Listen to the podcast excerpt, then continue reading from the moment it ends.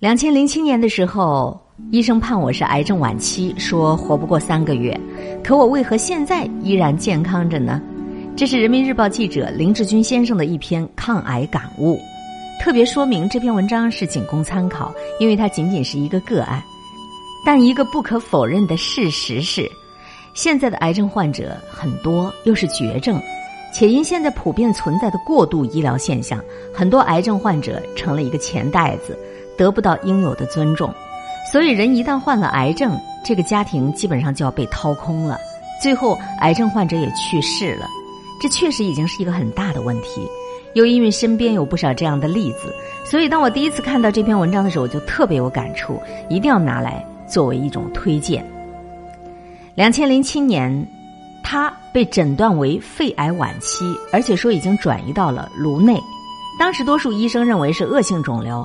不立刻手术就会贻误最佳治疗时机，但是他自己却决定静养。当肺内阴影变小，被多数医生认为无关紧要的时候，他决定接受病灶切除手术。两次他都赌对了。他就是林志军，人民日报的资深记者、作家。作为时政记者，他曾经记录下中国改革开放以来的风云变迁。得了这个病，当初医生认为他活不过三个月。可如今他却走上了适合自己的康复之路，现如今依然是非常健康。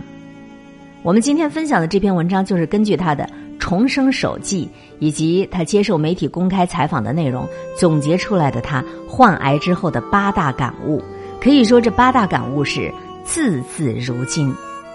第一大感悟：很多人不是死于癌症，而是死于对于癌症的无知和恐惧。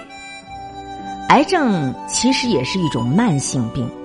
著名的肿瘤临床专家何玉民颠覆了中国人“癌症就是绝症”的这种惯性思维。他说，很多的肿瘤患者不是死于肿瘤，而是死于对于肿瘤的无知、高度的恐惧感以及恐惧本身所带来的盲目的应对。我们应该理性的对待，善用智慧来进行合理的防治。林志军也认为。我国的癌症治疗体系可能存在致命的弊端，人们对于癌症的认知也存在致命的偏差。我们大家都害怕、都恐惧，是因为我们无知，我们不了解癌症，不知道癌症其实并非就一定是绝症，它也不过就是一种慢性病。还有我们大多数人不了解自己的机体，很容易过低的估量了自己身体的自我修复能力，却过高的估计了外来药物给我们带来的能力。不知道那些所谓的特效药，它有可能才是真正的致命杀手。只要我们不恐惧、不盲从、不走上错误的治疗之路，即便是我们不幸中标患了癌症，我们也已经有百分之六十六的机会远离死神。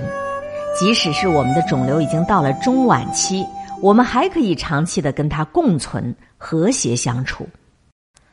两千零七年二月份，林志军被诊断为肺癌脑转移的概率是百分之九十八，也就是肺癌晚期。当时北京、上海两地的名医会诊几乎一边倒的判定他活不过三个月了。在治疗期间，林志军发现病人们花了钱排了很长的队，内心所期望和倚重的所谓一流医院的特级专家会诊，其实也不过三分钟。医生的一句“你等着吧”，这样的诊断几乎就是一纸死亡判决书。手术、化疗等高科技治疗，还有开的天价特效药，是不同医生的相同的手段。而忧心忡忡、愁眉苦脸、排队就医，甚至倾家荡产的那些个弱势群体，就是中国所有癌症患者的群体印象。北京、上海的专家们陈述的治疗疗程是。开颅手术，然后化疗，然后放疗，观察肺部病灶，然后准备第二次手术，打开胸膛，切除肺叶，然后继续化疗，继续放疗。因为医生说开颅也不能保证痊愈，所以当时林志军就做了一个大胆的决定，先观察一阵子。这是他的又一种感悟：所有的病人要用自己的脑子去救命，而不是要用自己的腰包去救命。两个星期之后，医生的说法是。脑部的肿瘤应该是没有长大。林志军倾听自己身体所发出来的信号时：头痛、眩晕、视觉模糊、眼球震颤，这些症状并没有更严重。他这样感悟：其实我们病了，我们并不能够完全的言听计从于医生，我们还得要用我们自己的脑子救命，而不是用自己的腰包去救命。但是他也并非是一味的排斥手术。在可信赖的医生、胸科影像学专家石木兰确认他肺部的癌症，并建议他做手术开胸之后，他立刻就按照石木兰医生的推荐，选择医生为自己主刀。肺部的恶性肿瘤被切除之后，他迫不及待地回到了家里。他拒绝化疗，因为化疗仅仅是将治愈率从百分之六十提高到百分之六十二，同时他也拒绝了很多昂贵的特效药。他查阅了很多的资讯。确认中国有很多癌症患者都被过度治疗。他的一个朋友身体特别棒，腰包特别鼓，家里有钱，结果从他发病到治疗仅仅三个多月就去世了。他决定自己要做一个聪明的患者，要相信自己身体的力量，而不是一味的相信医生和开出来的药物。他要开始自我恢复。出院的时候，林志军尝试着用一些纯自然的方法来恢复自己的体能。他的经验就是，一个人得把性命托付给自己，自己才是自己最好的救世主。一定要走出一条适合自己的康复之路。他曾经在一种末日心态的笼罩之下，但也在不经意之间走上了康复之路。他每天开始步行五公里，八千公里就是他五年走过的路程，相当于从北京到拉萨一个来回。现在的林志军好像是一个得道的智者。乐山乐水，乐于助人，喜欢摄影，发现并捕捉光影世界中的美感，喜欢以积极的眼光看待世界和人生。他的妻子也说：“爱情、亲情和友情的力量会让我们的生命出现奇迹，即使它无法起死回生，但仍然可以让我们超越肉体的痛苦，达到心灵的安宁。”著名的作家、心理医生毕淑敏也说。他不但奇迹般的把病治好了，他整个的人生都上了一个崭新的境界呀。患了癌症之后，林志军从饮食习惯到起居习惯开始彻底改变了自己的生活。他不再像以前那样忙碌了。对他来说，时间不再是金钱，不再是完成工作进度的承载体，时间不过是我告别死神、走向康复的桥梁。他用更多的时间在户外度过，在湖边踏青，在林间漫步，在阳台上听音乐、闭目养神，眺望远山近水和蓝天白云，享受阳光，也享受风雨雪雾。每一天，他特别重视的五件事情就是吃、喝、拉、撒、睡。在吃的方面，要足够杂、足够粗、足够的素、足够的天然。每天要让自己喝两千四百毫升的水，让自己的排泄每天都有规律，同时观察大小便的颜色和多少，间隔时间是多少。每天的睡眠一定不能够低于八小时。春秋季节，盛夏九点之前和下午五点之后，他就会来到户外，裸露百分之五十的皮肤晒太阳。就算是不能补充维生素 D，他说：“我的生命要再次被阳光照亮。”我的生机和活力不知不觉就重新回到我的身上。他还去一些气候和空气好的地方疗养。去苏州的第二天，开胸手术后的正常反应、胸闷和咳嗽就减轻了。五个月之后，他的咳嗽就好了。他还去了深圳的东郊隐居，或漫步海边，或在山间拾级而上。他终于又回到了滑雪场，重温了这种野性和富有刺激性的运动。当天晚上，他就给关心他的朋友们发出了一条短信：“号外，林志军重返滑雪场。”一二年三月十五号，经过新一轮的复查，林志军颅内病灶几乎完全消失了，肺部和腹部也没有见到新的异常了。医生对他说：“你不要再把自己当做病人啦。”在中国，大约有八成的癌症患者被过度治疗，在治疗期间。林志军处处发挥自己的记者本能，细心的观察自身所处的医疗环境，细心的搜集资料，对中国癌症治疗现状有很多惊人的发现。当今社会的医患关系紧张，医生误诊错诊，病人伤害医生的事件时有发生，医疗领地上的割据和门户让人非常无奈。这些现象和根源，在他的书中都有体现。有一组数据很能说明问题：全国每年因癌症死亡的人数是两百万，有百分之八十的癌症患者在有意或被迫接受着超过疾病治疗需要的过度治疗。百分之九十以上的癌症患者没有得到最良好的治疗方案，符合规范用药者仅为百分之二十。这些数字令我震惊：癌症患者中竟有如此多的人不是死于自己的疾病，而是死于自己的恐惧，还有不正确的治疗。看起来，我们最大的不幸不是在于遭遇了癌细胞的侵袭，而是在于我们被中国式的癌症观念给包围着，同时还在接受着中国式的癌症治疗。这种医疗环境正在造就一个悖论：医学越是发达，越是剥夺患者的主动性和判断力，越是造成病人的恐惧和错误。所有死亡的癌症患者当中，大约有三分之一的人是被这个病给吓死的，有三分之一的人是过度治疗、给化疗、放疗致死的，只有三分之一是真正的因病而死的。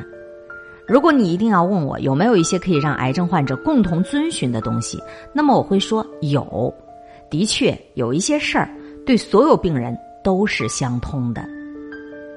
这是什么呢？我们必须有足够的坚强去接受那些应当接受的治疗，我们还必须有足够的勇气去拒绝那些不应当接受的治疗。我们必须有足够的智慧，去分清楚哪些是应当接受的，哪些是不应当接受的。我们都需要知道，什么时候该从容的迎接死神的降临，什么时候该坚定的去寻找康复之路。所以，做一个聪明的病人，远比做一个听话的病人更加重要。你不能够太盲目，你要会辨别哪些医生值得信任。林志军说：“病人呢，通常有两种心理。第一，我不懂医，不听医生，听谁的呀？医生说什么就是什么。还有一种人呢，就是医生都是错的，我们不能听医生的。我想这两种心理都有问题，都会导致自己犯错误。我自己的感受就是，看病是一件很受罪的事情，去医院看病常常是很难受的事情，不是疾病带来的难受，而是。”看病的过程当中的种种问题让你难受，的确有一些医生不怎么样，医生也会犯错误，我也遇到过好几次。所以呢，我们对医生的话你不能太盲目，但是也的确有好医生，医术高明，道德水准也很高，这样的医生不难找到，我就碰到过好几位。癌症患者对于医生的选择非常重要。其实我从医生那里学到了很多。医生不仅救了我的命，而且给了我这方面很多的知识，引导着我的康复之路。甚至他们的错误也让我学到了很多。还有啊，犯了错误的医生不一定就不是好医生了。实际上，那些有热情、有办法去发现新证据，并且根据新证据迅速修正自己错误的医生，我觉得也是好医生。他更加值得你去信赖。我们应当知道啊。什么医生是可信的？什么样的医生是靠不住的？作为病人，我们不懂医，但是我们应当懂人。如果你又不懂医又不懂人，那就很容易盲从，而盲从是导致我们犯错误的最重要的原因。我做了三十多年记者，接触过各种各样的人，的确养成了观察人、识别人的习惯，也有一些经验，这能够帮助我寻找那些值得信赖的好医生。除了记者经验之外，我想还有别的，比如冷静。比如动脑子，甚至一个人的价值观也会发生作用。举个例子，我非常的信奉诚信，甚至有一些偏执。如果我发现一个人说了一句假话，我就会对他所有的言行都产生疑问。所以我在跟医生的接触中，特别注意他说话的可信度。一旦发现他在自吹自擂，我就不会再去看他。就是因为这个理由，我拒绝了不少医生和他们的所谓特效药。这也许会让我失去一些治疗的机会，但是可以最大限度的避免自己犯错误。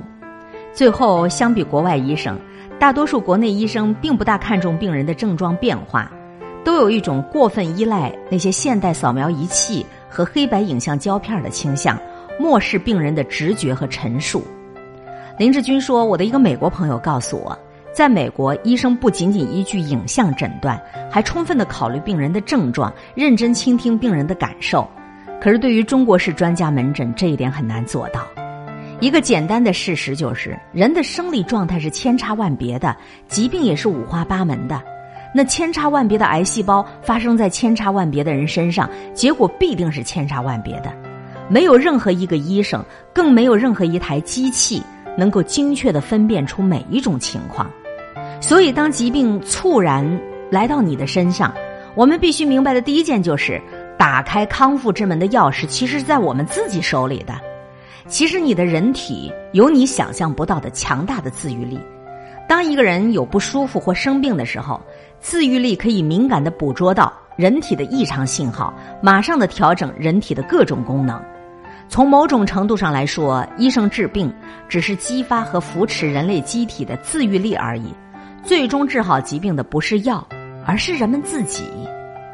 陈兆飞博士说：“我们与生俱来就有一个免疫系统的抵抗能力，它就像一个军队在保护一个国家。一旦有污染物进入我们的身体，不管它是灰尘、病毒还是细菌，只要你的免疫系统有反应，基本上都能够把它消灭掉。生命本身就有自动康复的能力，我们只要通过各种方法去唤醒这种能力，就可以治愈身体的疾病。”那么，怎么样来唤醒我们五脏六腑的自愈力呢？所有的血管和心都是相连的。你心脏的自愈力上来了，血管有点毛病，它都可以自己恢复。心脏每天在运行，激发需要你每天来进行。加点醋，减点盐，这是我们每个人都要做的。不要再贪图你的口味重啊！为了增强心脏的自愈力。不吃盐，过着苦行僧的生活。这个时候可以找一些高盐调味料的替代品，比如说醋、番茄酱等等，这两不误。还有加点钾，助排钠。钠吃多了，你的心脏自愈能力就会降低，就会造成胸闷、心悸。什么样的高钾食物可以补一补呢？香蕉啊、海带啊、菠菜啊，都有利于你排钠，增强你的自愈能力。其次，我们还要激发骨骼的自愈力。发生骨折的时候，骨骼中的活性成分骨细胞就会被自动激活，它对骨头修复发挥着关键作用。谈到骨骼，大家都会想到维生素 D，其实这种观点比较陈旧。真正锁定骨细胞的是维他命 K，所以你每天吃一点菠菜，吃一点西兰花，这都含有丰富的维生素 K。我们还得要学会激发肝脏的自愈力。肝脏是唯一，即便是切除了部分坏死组织，也可以自我修复的器官。平常可以补充叶酸和 B 族维生素，特别是用大枣煮水长期喝，都能够激发肝脏的自愈力。还有，激发你肾脏的自愈力。很多人不知道啊，人类的肾脏具有非常强大的自我修复能力。谈到肾自愈力。国医大师、肾病研究专家郑新教授提供了一个方子，你可以用黄芪熬汤煮饭，啊，都是可以治疗的。最后来说，激发胃肠道的自愈力。胃肠道细胞是人体更新速度最快的细胞，平均一两天就会更新一次。你抓住这个时间，早餐呢建议吃全谷物的食品，就是老玉米呀、燕麦呀。不要吃什么米粉面呐，这种油脂重的馒头、包子这种精致的，这样子多吃一些杂粮，会给胃部自愈力激发提速。你还得要重视激发肺部的自愈力，烟雾严重污染都会加重我们的肺脏负担，破坏它的自我修复功能。这个时候多吃一些胡萝卜、红薯、芒果都是极好的。激发大脑自愈力也是必不可少的。其实我们的脑子并不是说老了才会老化，人的大脑在我们上高中的时候就停止产生神经元了，走下坡路了。但你不要绝望，激发神经元的产生，充分的唤醒沉睡的大脑自愈力，需要你每天快步走，每天快步走，每天至少三十分钟，每周至少两到三天。你看那些不幸老年痴呆的朋友。基本上都是晚年了，整天坐那儿不动，这种行为就是在给自己的自愈力捣乱。具体来说，就是我们需要通过万物的力量，通过内在的力量，唤醒身体的自愈能力。真正让生命康复的最大力量，不是任何医生，也不是任何药物，而就是你自己呀。得了癌症，不要害怕，只要有智慧，你就能够跟他和谐相处。没有得癌症，也不要掉以轻心。从现在开始，多吃素，多走路。